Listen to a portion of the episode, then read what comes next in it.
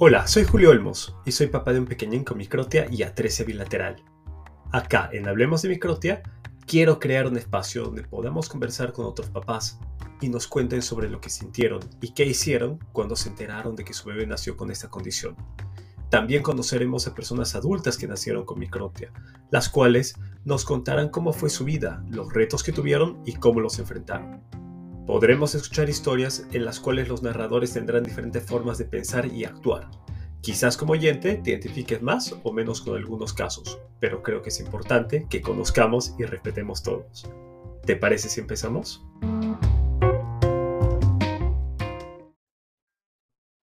El día de hoy me acompañan Cindy y Gabriel.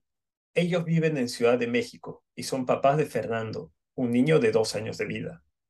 El diagnóstico de Fernando es microtia y atresia unilateral derecha. Bienvenido, Cindy y Gabriel. Gracias por aceptar compartir su historia.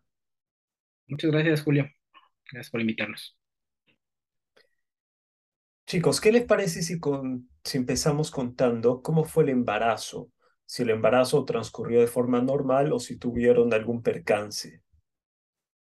Mm, Pues el embarazo en realidad fue bastante normal, todo muy tranquilo, todas las citas de control prenatal, eh, pues estuvo todo en orden. Los, las citas con eh, materno-fetal también. Sí nos habían comentado que era un bebé pequeño, eh, pero fuera de eso, todo en orden. Yo no tuve tampoco ningún, ningún malestar. eh, de hecho, fue un, un embarazo para mí muy bondadoso. Este, todos los achaques de náuseas, mareos, este, pesadez, dolores, etcétera, la verdad es que no, no tuve nada de eso. Yo, este, pues prácticamente que hice mi vida normal. En, cuanto a, trabajo, este, actividad física, eh, hacía ejercicio todos los días. Em, sí estuve con, con cuidados y atención en cuanto a alimentación. Este, tenía un, un programa de nutrición especial para embarazo y pues todas las citas médicas eh, que nos indicaba el, el doctor que, que nos acompañó en el embarazo. Cuénteme, por favor, dónde dieron a luz y si el parto fue cubierto por algún tipo de seguro.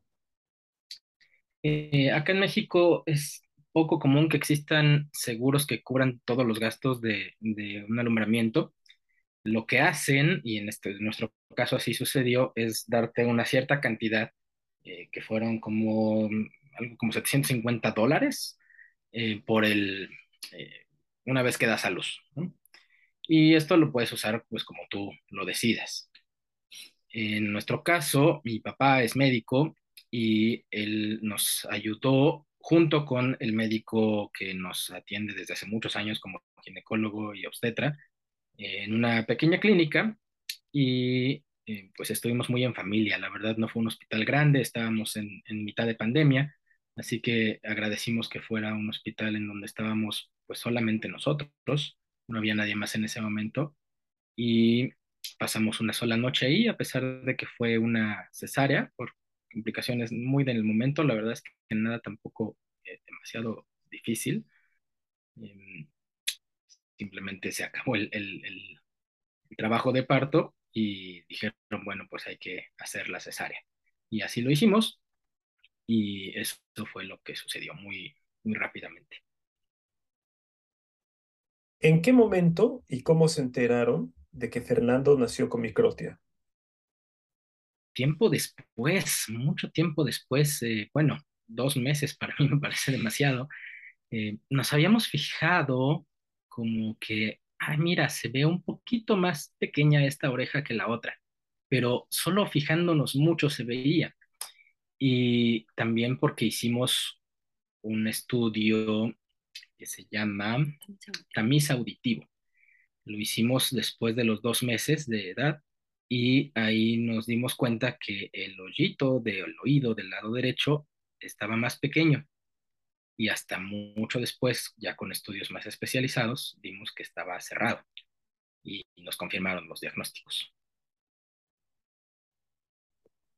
¿Qué grado de microtia tiene Fernando? Y no sé si me podrían ayudar describiendo, eh, debido al grado, cómo es su microtia? Sí, claro. Em, nos dijeron que es grado 1. Nosotros conocíamos a un pequeño muy cercano a nosotros, hijo de unos muy buenos amigos, que tiene microtia grado 3. Y entonces pudimos más o menos entender de qué iba este asunto. El grado 3 de este pequeño, pues es, eh, tiene una oreja muy chiquitita, casi nada de pabellón auricular y completamente cerrado el canal auditivo. No, se, no tiene ningún indicio de hoyito siquiera. En el caso de Fernando, el grado 1, pues tiene la oreja completamente formada. Le falta, si te fijas muy bien, uno de los, eh, de los dobleces, de los pliegues de la oreja que tiene del lado izquierdo y no tiene del lado derecho. Y la oreja es eh, quizá un 15, 20% más pequeña, algo muy poco notorio. Solo si te fijas muy bien podrías verlo. Y se ve el hoyito pequeño, más pequeño que el del lado izquierdo, y ya solamente a través de un estudio de imagen puedes eh, percatarte de que está cerrado en algún momento. Se va cerrando, cerrando y ya no pasa hasta el otro lado hasta dentro de la, del cráneo. Después de hacer el tamizaje auditivo, ¿qué les dijo el doctor? ¿Qué era lo siguiente que debían hacer? ¿Cuáles eran los pasos que les tocaba seguir? Nos dijeron que debíamos hacer un estudio de imagen que se llama resonancia magnética. Me parece que sí, no, no es una resonancia, es una tomografía. Hicimos una tomografía eh, lo llevamos con un otorrino, un otorrino laringólogo, y él nos mandó este estudio para revisar justamente cómo estaba por dentro y si estaban completas todas las estructuras del oído medio y el oído interno. Em, y también hicimos potenciales evocados, precisamente también para ver que todo adentro estuviera bien o no. Hicimos esos, esos estudios y descubrieron que todo por dentro está bien, está, bueno, está completo, y que el único problema es el canal auditivo que está cerrado, de modo que nos dieron distintas opciones. Eh, nos dijeron que era muy importante, esto ya lo dijo un audiólogo, que era muy importante sobre todo para edad escolar, eh, que pudiera tener la binauralidad, es decir, que escuchara bien de los dos lados, para eliminar el estrés auditivo, así le llaman, que pudiera causar insisto, en edad escolar sobre todo, eh, escuchar borroso, digamos, escuchar un poco menos de un lado que del otro, y así poder concentrar mejor su atención en la maestra, en sus compañeros. Esto pues todavía no sucede, va a suceder hasta que tenga tres años, pero nos dijeron que era importante pues que fuera también adquiriendo y manteniendo las conexiones neuronales que se dedican a escuchar del lado derecho y pasar esos sonidos o esos impulsos eléctricos al cerebro. Entonces, por esos dos lados, tanto desarrollo neuronal como el estrés auditivo y sobre todo también ubicación espacial, nos dijeron que es muy importante y, si en su caso puede arreglarse a 100% con algún dispositivo auditivo, un dispositivo externo, que así lo hiciéramos para que también tuviera mejor ubicación espacial y en general mejor calidad de vida. Ante estos resultados, ante estas noticias, ¿cómo reaccionaron? ¿Qué fue lo que pensaron o se cruzó por su cabeza en ese momento?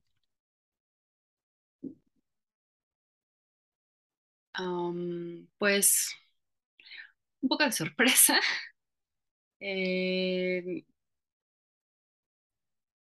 un poco, un poco como, como el de que nos tardamos quizá en, en verlo, en detectarlo. En, quizás no, no, no, prestamos demasiada atención justo porque es, es, es casi normal su orejita, la diferencia del tamaño de, la parte externa del canal auditivo que parecía casi que nada más era más pequeño, quizá como una estenosis. Y, y pues nada, en realidad, mmm, como que a veces hay, hay mucho este asunto de de pensar que, algo anda mal y todo, pero bueno, ambos usamos eh, lentes, anteojos, entonces en realidad creo que lo primero que pensamos es, bueno, escucha borroso y así como necesitamos nosotros eh, ayuda para ver bien, él necesita una ayuda para escuchar bien. Y, y pues más bien en, pensar en, cómo ayudar a que tuviera esta mejor calidad de vida, en, que pudiera tener este, pues, eh, las herramientas necesarias para el desarrollo óptimo mientras estuviera en nuestras manos.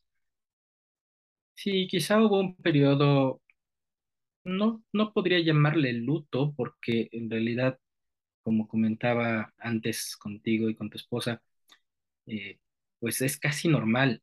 Y entonces, casi que llamarlo eh, sorpresa o, luto podría ser gravoso. Yo, yo siento que sería gravoso para quienes realmente tienen un, un caso mucho más complicado eh, y viven de esa forma también, como una sorpresa, como una tristeza.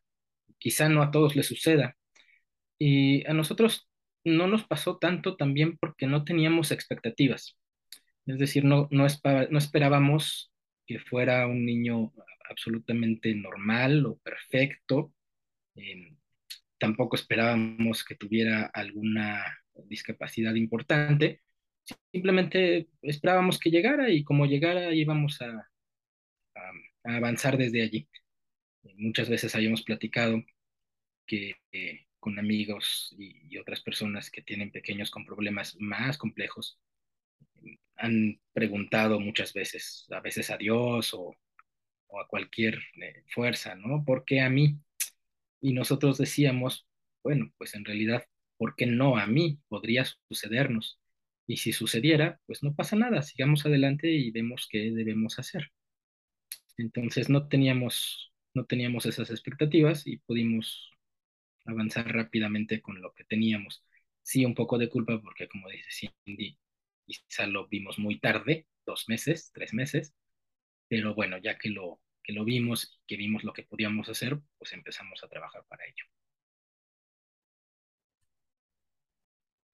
Me gustó la comparación que hizo Cindy de los lentes, cuando te referiste a los lentes, comparando muchas veces que uno es corto de vista y bueno, en el caso de nuestros pequeños, pues digámoslo así, son cortos de oído. Me gustaría que nos comentes o profundices un poco más ahí, Cindy, para las personas que tal vez no entendieron esta comparación.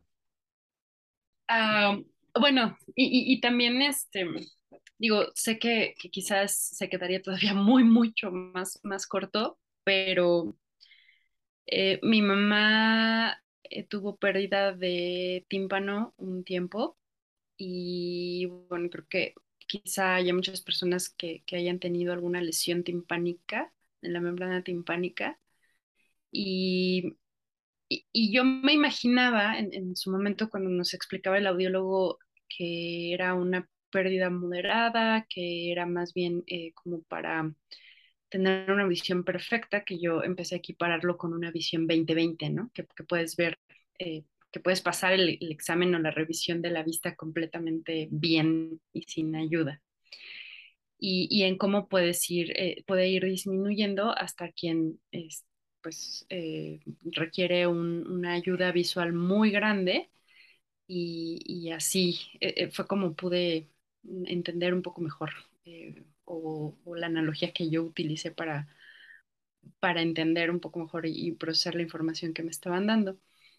Entonces, en cuestión de los lentes y en cuestión también de esta experiencia que quizá más hemos eh, tenido de, de, alguna infección o dolencia en el oído y que la audición se ve afectada.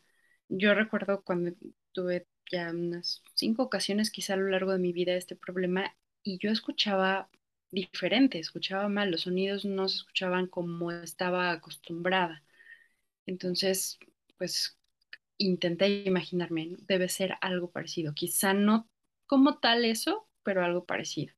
Y mi mamá lo mismo, ¿no? Este, me decía, pues sí, hay, hay sonidos que no percibes, hay cosas que, que quizá tienes el sonido, pero no alcanzas a distinguir el detalle del sonido, si fue una palabra eh, una u otra y hay cierta confusión. Mi hermana que también tuvo alguna vez un problema de infección en el oído, ella decía es que escucho borroso y yo creo que de ahí me lo me quedé el término escuchar borroso o escuchar entre paredes que ella se refería a que le faltaba nitidez al sonido, que no alcanzaba a, percibir si era nada más un sonido o había sido una palabra o le estaban llamando a ella o, qué. Em, y un poco también em, porque hubo un momento en el que cuando nos dijeron hay que eh, utilizar un, auxiliar auditivo, pues sí hubo un, temor justo en la edad, pensando en la edad escolar, en si iba a tener problemas con sus compañeritos de la escuela porque utilizara un aparato, su auxiliar, ¿no? Así como muchas veces en algunas escuelas hay, y entre niños, pues está el estigma de los anteojos, y, de, recibir ciertos comentarios no, no muy bonitos, Este, calificativos, a veces hasta despectivos y que a veces eh, pueden lastimar a los niños.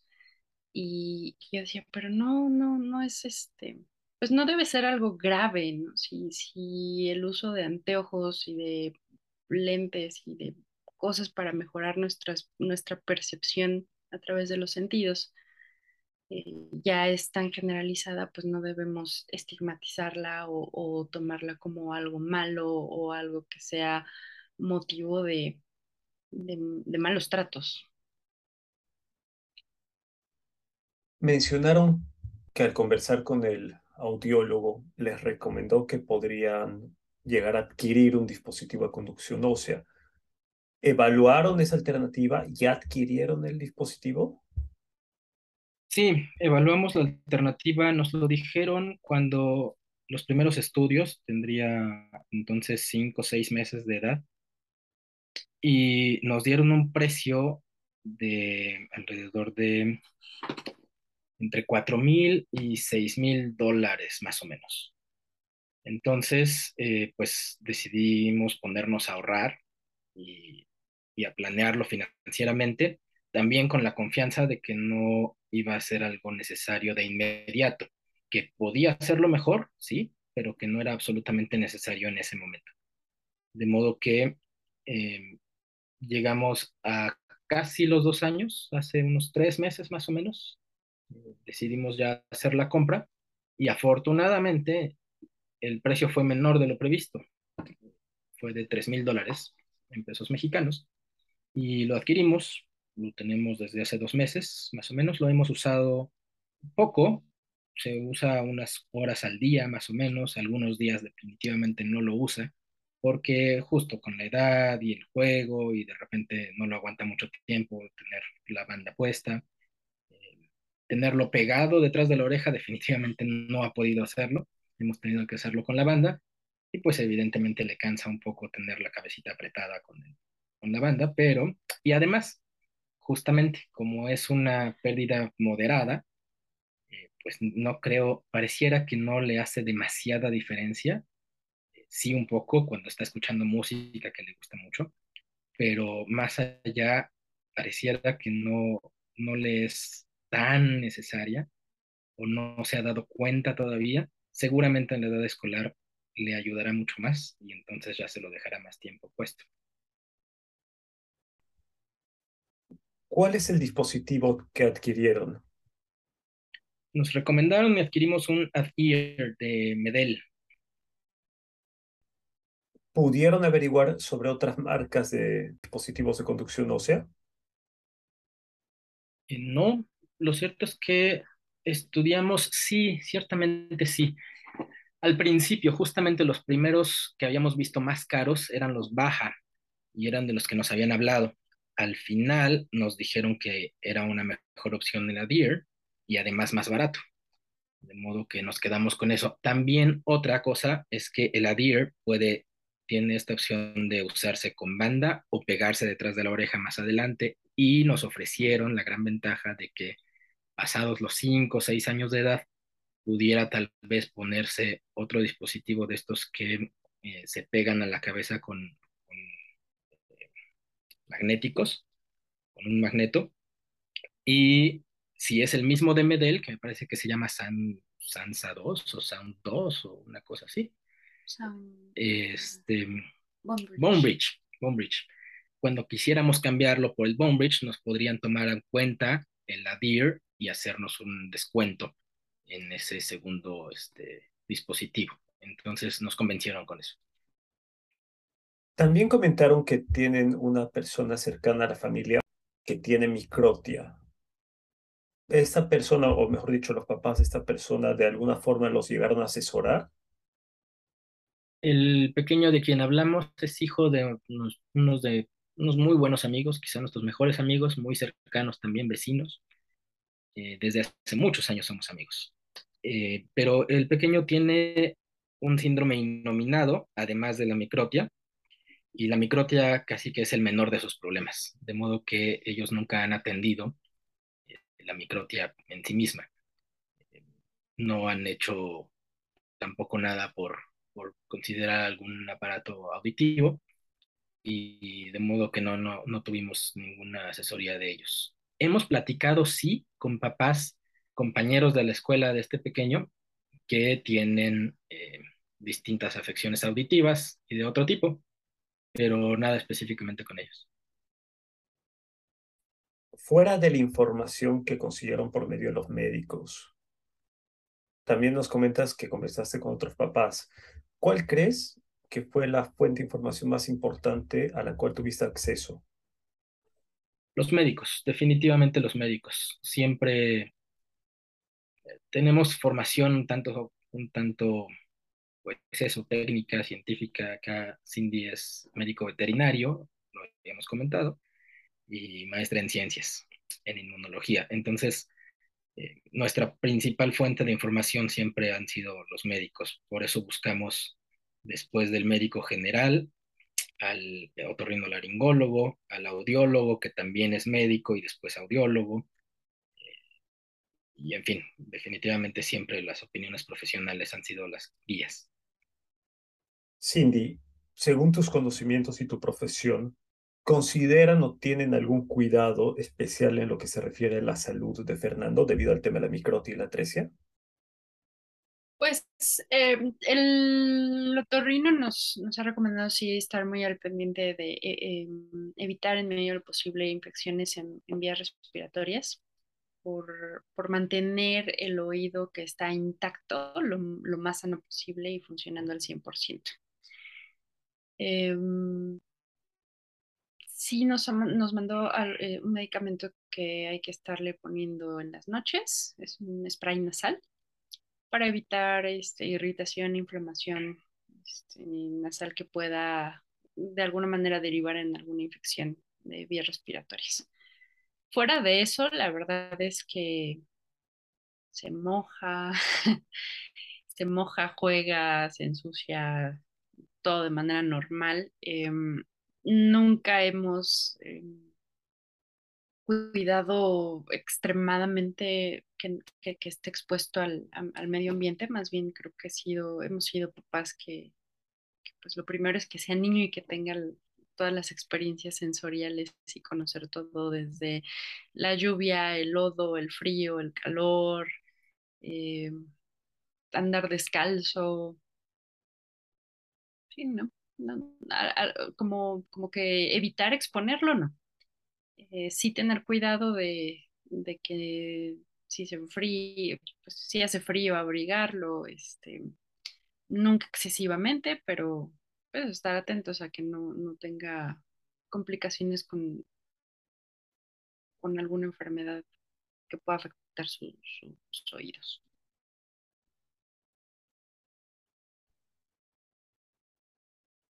Nos contaron que ya Fernando usa su dispositivo de conducción ósea eventualmente.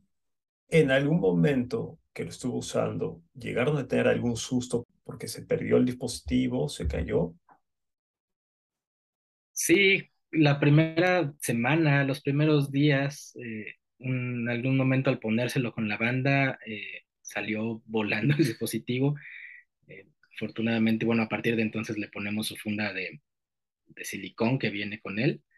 Eh, y nos habían dicho que es un dispositivo que aguanta bien eh, algunos, algunas caídas, algunos golpes, lo hemos comprobado con esa caída. Eh, y, y, todo bien, la verdad es que sí, un pequeño susto, pues, pero, pero todo ha ido bien. Y también, bueno, como lo, compramos directamente con, la, con el fabricante, pues tenemos garantía y nos ofrecieron que si en algún momento algo se requiere de servicio, lo mandamos a servicio, ellos nos prestan un aparato de igual modelo para que se use mientras está en servicio y nos lo regresan después. Y eso es una gran, gran ayuda y gran apoyo de la empresa directamente.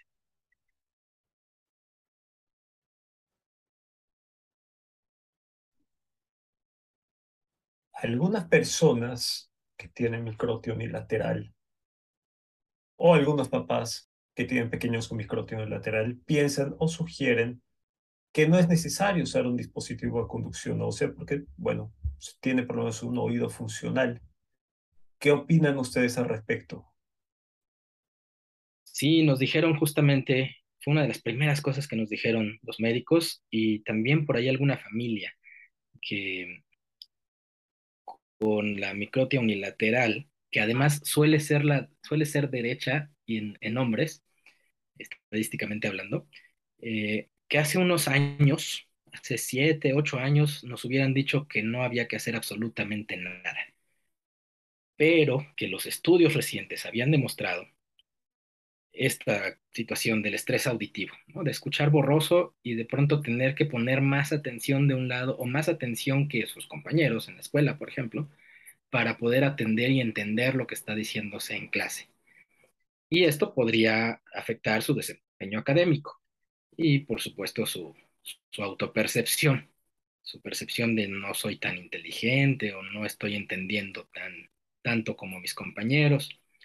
Eh, eso y la cuestión de los, del desarrollo neuronal, que parte del cerebro, todavía hay muchísimas cosas que no entendemos del cerebro humano y lo que nos dicen las investigaciones recientes, de acuerdo a lo que nos dijeron los médicos, es que algunas conexiones neuronales están específicamente diseñadas para procesar el sonido del oído derecho y otras del sonido izquierdo. De modo que pasado el tiempo de la plasticidad cerebral, que son los primeros años de vida, si dejó de utilizarse, eh, se dedicarán a otra cosa y entonces se perderá un poco esa plasticidad.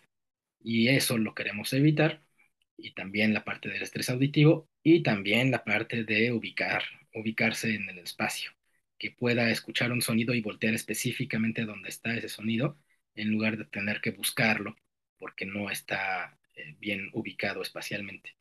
Esos tres, esas tres cosas son las que más nos eh, llevaron a decidir si utilizar un dispositivo de ayuda y, y pues seguir avanzando con eso. Eh, como decía Cindy, preocupa, preocupó un poco al principio eh, en la cuestión de la convivencia escolar con compañeritos en su momento, pero es cuestión y tiempo de que como sociedad sigamos avanzando en, en la inclusión. Me parece que así es venimos de familias en donde se requiere incluir a, personas que pues se ven ligeramente distintas o son distintas. Mi mamá, por ejemplo, tuvo poliomielitis de niña y toda la vida pues caminó distinto y ahora que camina menos pues anda en silla de ruedas o en una silla de ruedas eléctrica y yo aprendí toda la vida a que no se le viera diferente ni a ella ni absolutamente a nadie. Y tuve compañerito en el kinder con, con auxiliares para caminar y siempre en general he estado muy a favor de la inclusión. He trabajado con asociaciones civiles que, que ayudan a la inclusión de distintos grupos. Eh, creo que si seguimos avanzando en esa dirección como sociedad y si como familia tenemos la oportunidad de ayudar a eso, pues será muy buen tiempo invertido llegaron a averiguar algo respecto a una operación funcional por el tema de la atresia? Sí, el otorrinolaringólogo nos comentó que en Ciudad de México las mejores posibilidades para una cirugía funcional llegan al 50-60% de éxito en una primera cirugía. Generalmente se tiene que volver a hacer porque nos decía, es quizá se, imagina uno que es tan fácil como hacerle un hoyito con un taladro y ya está. Pero así como se cierran los hoyitos de la oreja cuando se hace uno un arete, de la lengua, eh, pues también se cierran estos hoyitos y es muy complicado y doloroso y a veces se tiene que repetir varias veces la cirugía. La mejor opción podría hacerlo en una clínica, nos dijo él, en Estados Unidos, en Cleveland, con costos estratosféricos, por supuesto, no cubiertos por ningún seguro. Eh, y aún así, las probabilidades de éxito suben a no más del 70% y puede ser doloroso y molesto para él. De modo que esa es una opción que no hemos descartado porque no es nuestra decisión, creemos, creemos eso. Eh, es algo que puede hacerse después de que tenga 12 años, nos dijeron, de modo que quizá él tenga que decidirlo en su momento, si quiere someterse a una operación que puede ser así de cansada y de tardada y que tenga que repetir, etc. Mientras la única cirugía que tenemos planeada eh, posiblemente para dentro de algunos años es para ponerle un bone bridge para comodidad, para que pueda usar eh, este dispositivo que se pega con el magneto y sea más cómodo para él. Pero fuera de eso no hemos pensado en nada más, te digo, hasta que él lo decida, si así lo decide en algún momento. ¿Qué mensaje le darían a los papás que recién se enteran que sus pequeños nacieron con microtia? Pasen el tiempo que necesiten pasar eh, con, la reflexión que necesiten tener. Todo es válido, no pasa nada. Se vale estar triste, se vale enojarse. Si son de alguna familia religiosa, se vale enojarse con Dios, está bien. Solo no pasen mucho tiempo en eso. Eh, dejen que las cosas transcurran, que los días pasen porque al final van a encontrar que está bien, que es normal, que, su pequeño va a tener la mejor vida, que lo importante es que sea amado, que sea amada, que esté rodeado de ustedes, de su familia, que va a tener muy buenos amigos, que va a disfrutar la vida tanto más que nosotros y que todo está bien. Sigan adelante si pudieran dejarle un mensaje grabado en este podcast a Fernando, ¿qué mensaje le dejarían? El mensaje que le dejaría a cualquier hijo. Tú puedes hacer lo que quieras, vas a lograr lo que te propongas. Tu verdadero poder está en tu mente y en tu corazón. No tienes ningún límite ni en tu mente ni en tu corazón. Y aún si tuvieras un límite en tu mente, el corazón jamás se limita. Y eso es lo más importante. De ahí surge el amor, de ahí surge todo lo que nos da vida. Así que haz lo que quieras hacer. Cindy Gabriel, quiero agradecerles por su tiempo y por su disponibilidad a grabar este episodio. En verdad fue un placer conversar con ustedes y conocer su punto de vista y la forma en que afrontan y afrontarán también la Tres y Fernando. Gracias por compartir lo que averiguaron y por el mensaje de inclusión que nos dejan. Les dejo el micrófono libre por si quieren compartir sus redes sociales o dejar un mensaje adicional. Quiero decir que en el curso de las investigaciones, sobre todo de cirugías funcionales, quizá también podría hacerse en estético, pero me parece que más bien es funcional. Encontramos que los hospitales Shriners de Estados Unidos, tenemos uno en México, es incluso el más grande eh, de toda la red de hospitales Shriners. En Estados Unidos y posiblemente en México se pudieran hacer este tipo de cirugías funcionales. Em, si quieren acercarse a los hospitales, es solamente cuestión de buscarlos eh, en internet, ser pacientes porque hay muchos, hay muchos en lista de espera, eh, pero siempre se intenta atender a los más posibles. Eh, Shriners es un hospital que atiende de forma gratuita a todas las personas que se acerquen a ellos. Se especializan en cuestiones de ortopedia y quemaduras, pero también también tienen un área dedicada a cirugía de cabeza y pueden atender este tipo de casos. De modo que no lo descarten. Dentro de todas sus opciones, busquen a los hospitales Shriners y si llegan a atenderlos y para una subsecuente cita, no para la primera tal vez, pero para la segunda, tercera cita, requieren apoyo de transportación, acérquense a los clubes de Shriners y ahí les podemos ayudar también con sus gastos de transportación y hospedaje. A eso nos dedicamos. Gabriel, antes de acabar, te pediría por favor que nos cuentes un poco cómo funcionan esos clubes Shriners que mencionaste. Los hospitales Shriners para niños es una red de hospitales con cerca de más de 20 hospitales en Estados Unidos y México. Eh, hay tres clínicas en México y se brinda atención especializada en ortopedia pediátrica y lesiones por quemaduras específicamente, pero también tienen atención a distintas afecciones a niños, eh, dentro de las cuales se pueden incluir cirugías de cabeza, como la que podría ser una cirugía funcional en el caso de microtia.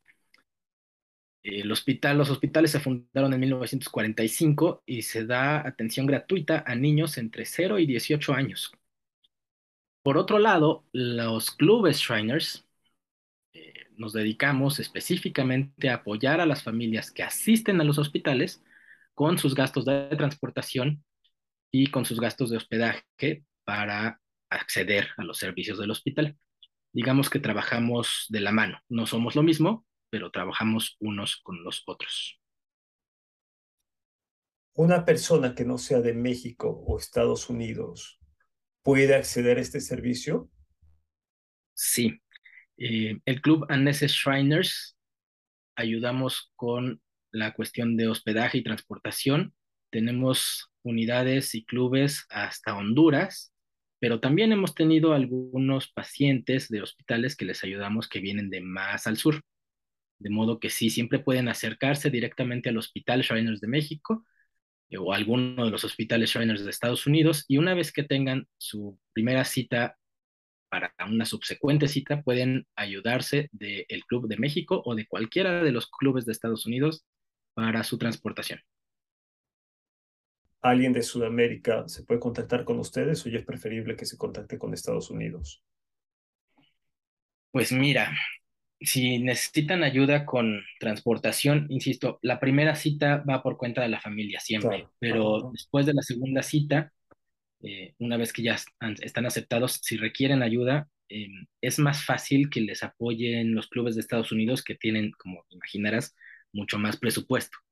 Eh, nosotros nuestros, nuestros eh, gastos más fuertes los hacemos para ayudar a llegar a niños con quemaduras urgentes al hospital de Galveston, junto con otras asociaciones como Michao y Mao y algunas, algunas otras, em, pero también para atender a niños eh, de, de, Centroamérica, sobre todo, que es de donde, donde más llegan.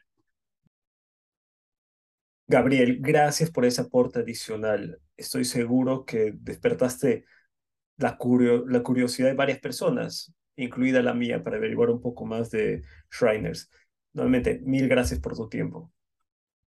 Es un gusto, es un gusto siempre poder compartir con, con familias eh, y con quienes tenemos algo en común, pues mucho más.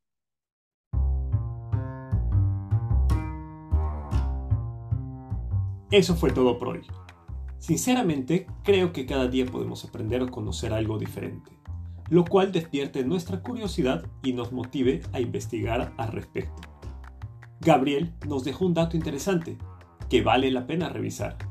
Los invito a averiguar un poco más al respecto y ver si esta podría ser una opción que les pueda ayudar.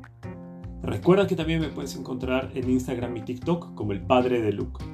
Me despido agradeciéndote por estar acá y espero que nos podamos volver a encontrar para escuchar más historias. Hasta pronto.